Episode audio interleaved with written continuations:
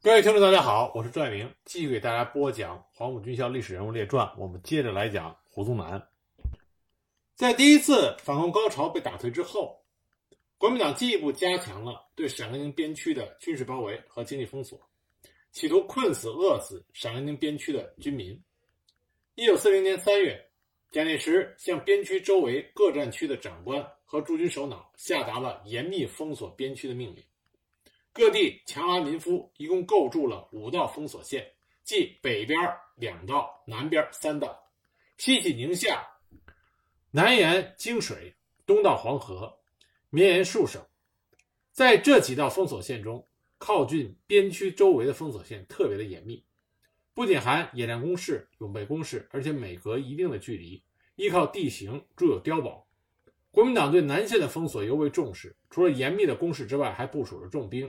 重要地段上总是由胡宗南的正规军把守，这样在一段时间内，边区周围处于对峙焦灼的状态。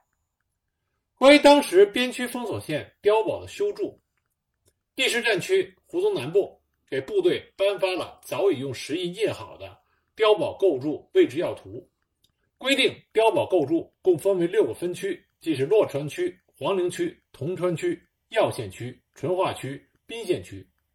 碉堡图形分为四方形及五角形，碉堡种类为母碉、子碉两种。每个母碉按照地形的情况围绕着三四个子碉，母子碉相互之间用掩盖的交通沟体系。母碉开设有重机枪及步枪枪眼，子碉开设有轻机枪及步枪枪眼。碉堡外围均设有外壕、路寨、地雷。面对边区一切的交通道路都在交叉纵横火网的控制之下，母雕构筑费规定每个官价八十元，子雕规定四十元。其构筑办法是：各分区部队会同当地政府成立驻雕委员会，所需材料由当地政府就地征购，运交工地部队使用；所需民工由当地政府派拨，部队仅担任修筑工作，工程统限一个月完成。经过长官部派员验收之后，所用材料费、运输费及官兵修筑的津贴费，由当地政府及各分区部队主管直接向长官部报领，转发民众及官兵。一九四零年冬，碉堡群封锁线修筑完毕。那么，到了一九四一年一月间，发生了震惊中外的皖南事变，国民党掀起了全国范围的第二次反攻高潮。这次反攻高潮的重心是在皖南，但是包围陕甘宁边区的国民党军队也同样是蠢蠢欲动，遥相呼应。在这次反攻高潮前后，国民党进一步加强了对边区的军事包围，其总兵力达到了四十万之众，并且做好了进攻边区的军事准备。国民党第一步就想夺取关中分区这个宝葫芦，第二步向北进攻，直取延安，同时夺取三边和陇东地区。所以，他们首先要在关中分区的植田镇、马家堡、井村、马兰等地，而后在三边分区的张家畔、绥德分区的集镇、陇东分区的宁王浦等地挑起摩擦战斗。那么，在这些摩擦战斗之后，又侵占了边区的一部分地盘。为了对付胡宗南对延安的进攻，一九四一年春，中央军委命令王震率领三五九旅的主力进驻延安以东和以南的金盆湾。南泥湾、九龙泉和甘泉、富县等地区进行屯垦，又命令警备一旅的全部进入关中分区。同年八月，正式成立了关中分区警备司令部，旅长文年生兼任司令员，习仲勋任政治委员，汪峰、张仲良任副司令员。原来关中分区的部队改编为分区保安独立团。警一旅下关中之后，文年生旅长、杨洪彦政委。率领警三团、警八团和一些县的保安大队，首先在宾县北的义石村、宋王山一带，与来犯的胡宗南部和国民党保安旅激战三天，将他们赶回到宋王山以南，接着攻打柳林，收复柳林后，转战土桥镇和正宁县，均把来犯之敌赶回了原地。边区南线的摩擦斗争基本上平息了下来，北线却又面临着多事之秋。一九四一年十月。住在绥远伊克昭盟境内的国民党新编二十六师河文顶部突然南下，向我三边分区进逼。三边分区是延安的北大门，又是边区的生产基地。分区内的盐池县有着丰富的食盐资源，定边和盐池一带还盛产甘草，名扬海内外，素有“天下甘草属定盐”之称。三边分区也没有专门设置军分区机构，由留守兵团警备三旅旅长是贺继年，政委王世泰，由他们监管军分区的工作。为了对付河汾顶部的南下，确保三边分区的安全，毛主席亲自召见了王震和贺继年。传达了中央军委的命令，由王震和贺继年分任正副司令员，组建了一个野战兵团，立即开赴三边前线。野战兵团由三五九旅的七幺七团和四支队、留守兵团的警一团、保安司令部的保二团和骑兵团等部队组成。各部队接到命令之后，以急行军的速度奔赴前线。十月六日，在靖边的张家畔召开了参战部队动员大会，王震做了战斗动员。随即进行了战斗部署，一部前出到人烟稀少的内蒙四十里铺、黑头梁、银头梁一线，准备给来犯之敌以迎头痛击。当时在安边地区还驻有国民党地方系晋陕绥边区总司令邓宝山的十一旅。那么八路军这边对邓宝山的统战工作做得比较好，此时已经取得了十一旅保持中立的承诺。这是八路军抗击河文顶部入侵的一个有利条件。河文鼎在得知八路军已经有充分的防范，没有敢继续向我边境推进。到一九四二年一月十四日，河文顶部悄悄地退回到绥远原来的防地，至此，陕甘宁边区的第二次反攻高潮被完全打退。这一时期，国民党对边区的包围封锁，给边区造成了极大的困难。但是，因为中共党中央的正确领导。留守部队和边区群众的团结一致，实行精兵简政、发扬自力更生的精神，开展了群众性的大生产运动。我们所熟知的南泥湾就是在这个时期发生的。国民党想困死、饿死边区的企图遭到了破灭。第二次反攻高潮结束之后，到了1943年3月间，蒋介石发表了《中国之命运》一书，大肆的宣扬专制主义，公开的反对民主和共产主义。污蔑中国共产党及其领导的边区和八路军新四军为奸党奸军，是新式的割据。同年五月间，共产国际解散的消息发布，国民党认为向共产党大举进攻的时机到了，就进一步掀起了又一次反共舆论攻势和反共高潮，大肆鼓吹第三国际已经解散，中国共产党也应该解散，马列主义已经破产等等言论。在蒋介石的授意和国民党特务机关的指令下。西安的反共特务头子、劳动营训导处处长张迪飞，假借民众团体名义召开座谈会，然后发电报给毛泽东，提出解散共产党，并取消边区割据的狂妄要求。国民党中央社公然的发表破坏统一抗战的言论，于七月六日通告中外，又一次为发动内战制造了舆论。国民党酝酿已久的第三次全国性的反攻高潮就此开始。这次反攻高潮的来势极为凶猛，重点就是打击陕甘宁边区。为此，国民党除了包围边区南线的十余个师，虎视眈眈做好进攻准备之外，还从大荔划县一带将对付日军的河防部队第一、第十六和第九十三军中的两个军调往陕甘宁边区边境。国民党第一军之主力七十八师和幺六七师也从华阴渭南开到了宾县和淳化一带。第九十军之二十八师、五十三师从韩城、合阳开到洛城。第十六军的重炮营也由河防开到耀县。还有第五十七军至第八师由西安开到陕西中部。援助西安之炮兵旅也开到淳化。这样。在边区周围封锁线上的国民党兵力猛增到六十万人，而且尚有很多部队正在待命出动。在陇海铁路上、咸鱼公路上、西兰公路上，一时之间车龙滚滚，尘啸九天，民众惊骇，奔走相传，说中央军就要大举剿共。一时之间，边区上空战云密布。六月初，何应钦和白崇禧等来到西安。同胡宗南一起研究了进攻陕甘宁边区的战略部署。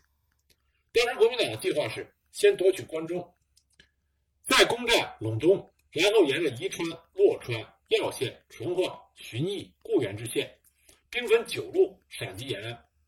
在北线，则由第二十二军配合着进攻神府。六月十八日，胡宗南在洛川召开了师级以上指挥官会议，对进攻边区做了具体部署。七月上旬，他们在完成了进攻的各项准备之后，便在关中分区开始制造各种摩擦事件，为大规模的军事进攻寻找借口。次日，第五十三师一个营在边区富裕口进行袭击，被八路军击退。六日，幺六七师师长到关中边区南部边境直田镇查看地形，进行挑衅。七日，第幺六五师两次向关中分区警戒阵地。发射了迫击炮弹十余发。十四日，幺六七师的一个营炮击陇东分区阵地。十七日，第九十军驻牛村、朱村的十六师向八路军警戒阵地发炮十余发。二十三日，第五十三师之幺五七团连续三次向八路军富县境内阵地发动进攻，均被八路军击退。这个时候，第三次反攻高潮已经达到了顶点，内战危机处于千钧一发之际。从形势上说，对于中共中央和八路军是极为不利的。国民党这边集结了四五十万的主力，而八路军在陕甘宁边区只有四五万的兵力，怎么办？这个时候，中国共产党的情报战线立下了大功，早已经在胡宗南麾下的中国共产党杰出的地下工作者熊向晖，将国民党部队的部署。以及国民党整个的战略企图，都透露给了中共中央。那么，当时中央军委参谋长叶剑英就向毛泽东和党中央建议，公开揭露国民党作为退兵之计。因此，党中央就采取了彻底揭露、坚决斗争的方针。一九四三年七月九日，延安各界三万余人举行了抗战六周年纪念大会。朱德、刘少奇、林伯渠。贺龙等同志出席了大会，并讲了话。大会号召边区军民紧急动员起来，制止内战，保卫边区，并向国内外发出了呼吁团结、反对内战的通电。就胡宗南部突然撤出河防、进攻边区的行动，朱德总司令两次向蒋介石和胡宗南发出了呼吁团结、避免内战的通电。刘守处、萧劲光。也致电着边区周围的国民党驻军将领，呼吁团结，消融内战危机。七月十一日，《解放日报》发表了“全体人民动员起来，把敢于向边区进攻的反动派打出去”的社论。七月十二日，毛泽东为《解放日报》写了题为“质问国民党”的社论。与此同时，边区军民紧急的动员起来，前方后方都做出了随时迎击。国民党进攻的战斗准备，边区部队全体指战员摩拳擦掌，枕戈以待。由于中国共产党及时的大造革命舆论，彻底揭露了国民党制造内战的阴谋，这样使得国民党在当时全国被孤立起来，在国际舆论上也处于不利的地位。而边区军民又充分做好了迎战准备，使得国民党无机可乘。加上国际上反法西斯战争处于转折的关头，苏联、英国和美国都反对中国发生内战。在这种形势下，国民党不得不偃旗息鼓，暂时搁置了陕西边区的阴谋。来势凶猛的第三次反攻高潮也以失败而告终。国民党在接连的失败面前，仍然坚持他包围、封锁和破坏陕甘宁边区的政策。驻正宁县山河镇的国民党部队，为了切断关中分区与陇东分区的联系，侵占了边区杨家畔、宋家畔等地，并继续向西坡店进攻。驻宁县朱家桥的国民党部队向新郑县八路军的保安队发起了伏击。一九四四年上半年，国民党军队在陕甘宁边区边境挑起的军事摩擦事件就有一百多起，而且从抗日前线调回了三个军的兵力。加强对边区的包围封锁。一九四五年抗战胜利前夕，国民党又一次企图夺取关中分区。七月间，胡宗南借口他在淳化祖训的三团民兵叛变，是八路军煽动所致，调集六个师的兵力，分三路向淳化地区发动了进攻。二十一日，暂编第五十九师和骑兵第二师向爷台山阵地发起了攻击。二十三日，又投入了预备第三师。八路军警一旅三团一营和关中保安总队赤水大队、垂让大队、总教导队，从七月二十一日至二十六日，扼守在爷台山主峰阵地上。展开了英勇的爷台山保卫战，打退了国军两师兵力的几十次进攻。为了避免过多伤亡，八路军守军奉命于二十七日主动撤出了爷台山及其以西四十一个村庄。胡宗南部在一百里的正面上侵入了约二十里的纵深。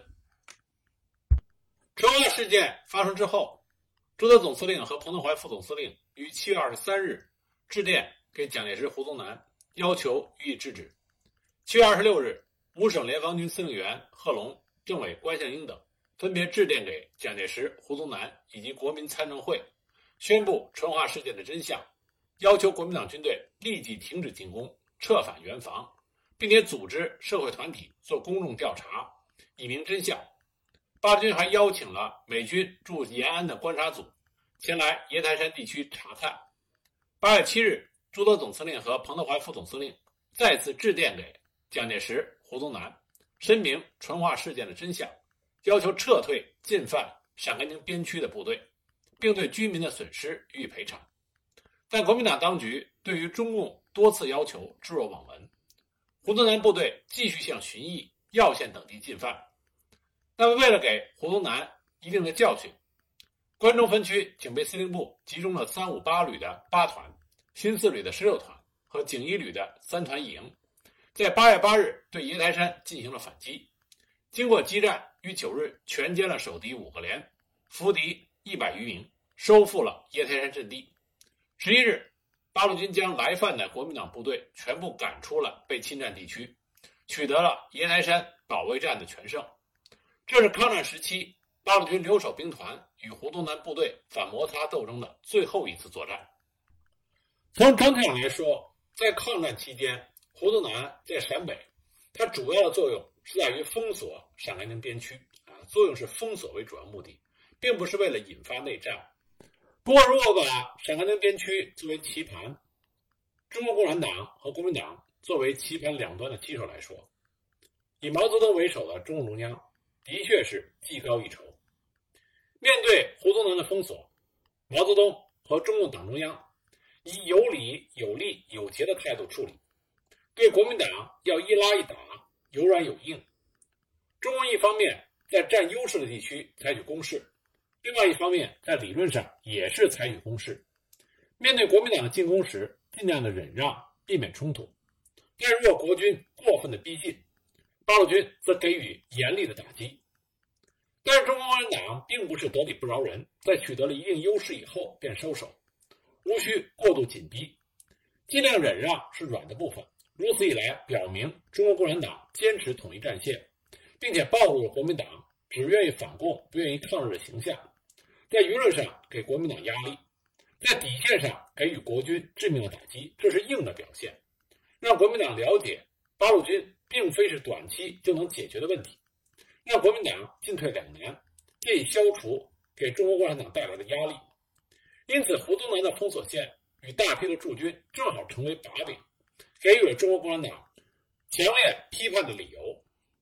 一九四四年，毛泽东在《解放日报》上所发表的纪念联合国日保卫西安与西北一篇社论，就在批判国民党长期执行不当政策，注重国共摩擦，使得对日作战不战而溃。因此，强烈要求国民党注重团结。类似的宣传。非常多，绝非单一现象，而这种宣传对于国民政府相当的不利，舆论对于国共冲突甚为不满，甚至影响到了国际观感。如美国将领史迪威将军就以此批评国民政府，而引发了中美关系的紧张。因此呢，胡宗南的驻军与封锁线虽然有效的封锁了中国共产党向国统区发展，但却被中国共产党作为宣传之用。使国民政府的声誉受损，影响所及。从我们现在来看，应该是失大于得。那么，在讲完胡宗南在西北的第二项任务，也就是防共限共之后，再说说胡宗南在抗日期间大西北第三个任务，就是安定西北。民国以来，西北有许多不服从中央的地方势力存在，而抗战时期，日本也有意识的联系当地的地方势力，从而加强对中国的压迫的策略。因此，胡宗南进入陕西之后，维持西北的安定，防止反乱事件，也是相当重要的任务。一九四二年春，甘肃的失意军人刘宇声称是西北各民族抗日救国联军总司令。土豪张英杰也声称是西北农民义勇抗日救国军总司令，联合河西的回民马匪马福善、藏匪勒巴佛、川北的悍匪唐伦，聚众五万余人，祸乱陇南，蹂躏二十余县。其口号是“干人治干，反对征兵征粮，杀尽南蛮子”。刚开始呢，是由地方团队搅拌，但都被他们打败了。而地方士绅也多与这股匪患相互勾结，因此这股作乱的势力气焰日趋高涨。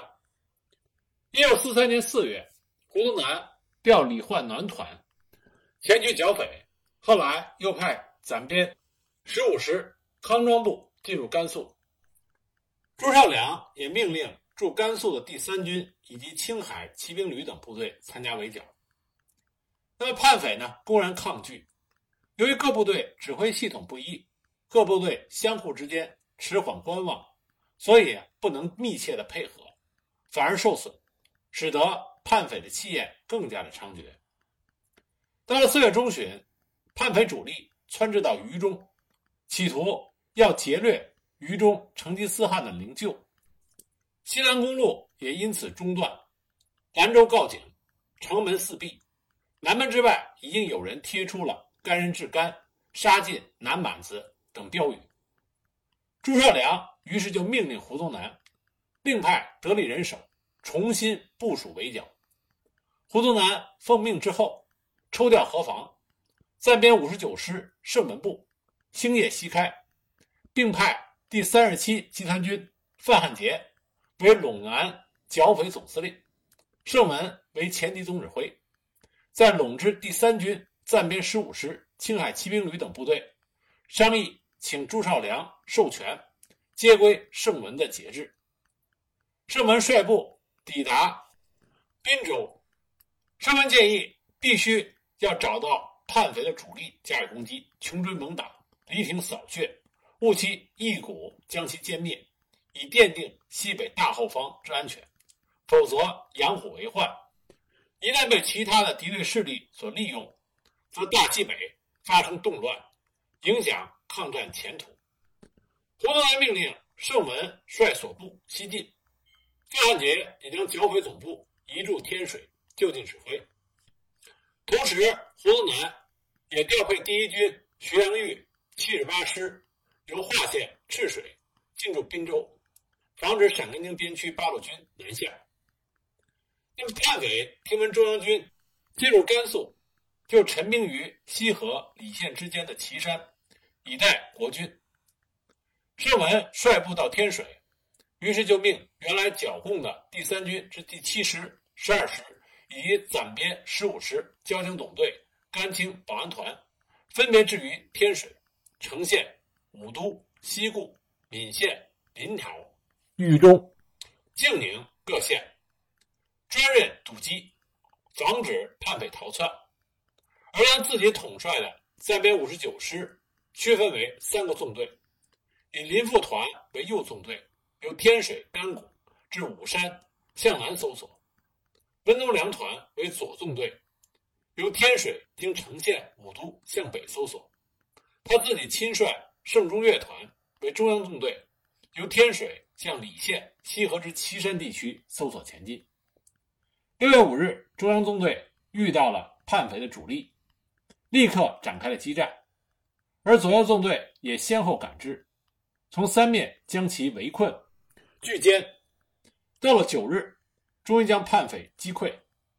打死打伤敌兵六千余人，俘虏一万三千余人，其残部向北逃窜，仍有两万余人，但是士气已丧。盛文紧追溃敌，又打死打伤匪徒千余人，余敌在柏林口得到闽河西岸回匪的策应，逃回了桃溪老巢。盛文率部追至桃河东岸喇嘛庙，这个时候，逃北的悍匪唐伦四千多人盘踞在梁公附近的蒋家山顽抗。那么盛文呢，是以军威，晓以大义，诱使唐伦投降，然后命令他随军效力。这个时候，叛匪的势力渐渐瓦解。为了追击残匪，盛文命令临洮专员何世英。在临洮架设了两周并起的浮桥，以为交通。六月二十五日，盛文以第三军至第七师为右纵队，暂编五十九师为左纵队，拂晓渡过洮河西进，进至潘家集、陆家集一线集结。这时候叛匪已经集中在康乐以南的朱家山、白玉山、莲花山一线构筑工事，企图顽抗。二十六日大雨。右纵队第七师进至十五里，被迫停止，没有到达攻击位置。叛匪真知暂五十九师独进，右翼没有依托，于是就向暂编五十九师之正面及右侧包围攻击，在喇嘛山、鬼笑坡等地展开了激战。因为匪徒甚众，趁隙而入，攻进到盛文总指挥的阵地，盛文就以重机枪十六挺。集中火力，痛击叛匪，叛匪死伤无数。激战到下午五点钟，林副之团由左翼攻击，叛匪没有想到腹背受敌，所以不知溃退。盛文趁机追击，先擒获了为总司令张英杰、为总指挥张英奎，击毙了回匪的首领马福善、马占仓、杨华如。藏匪的首领勒巴佛，战场之上，叛匪尸横遍野。紧接着，盛文率部搜索残敌，至卓尼土司杨复兴的领地，西至拉卜楞寺。这两地的土司对于胡宗南甚为敬仰，所以呢，都是热忱合作。盛文于是设计诱捕了漏网之鱼，也就是整个匪患的总司令刘宇。这样，全部的匪首都已经被抓获，甘肃的匪患彻底被肃清。胡宗南指挥属下部队所发起的甘肃剿匪之役，一共历时仅有四十天，大小十一战，击毙了匪首马福善、乐巴佛以下一万四千余人，俘虏匪首张英杰、刘宇、长喇嘛唐伦等以下官兵一万八千多人。解散了协从匪徒两万多人，得罗马三千余匹。军事委员会获悉，嘉奖了圣文师二十万元，圣文以十万元赈济遭难的各县黎民。后来呢，桃河沿岸各县的绅士改康乐县的县家滩改名为荡寇崖，勒石纪念。甘肃回藏及各族杂处。素不相合，民间就有五年一小乱，十年一大乱的谣传。而胡宗南的这次平叛行动迅速，成效显著，避免了甘肃的黎民遭受生灵涂炭。那么，胡宗南对于平定西北的另外一个重要贡献，就是在一九四四年，他派二十九集团军进入新疆，平定哈萨克亲俄分子的叛乱。那么，具体的情况。我们下一集再给大家继续播讲。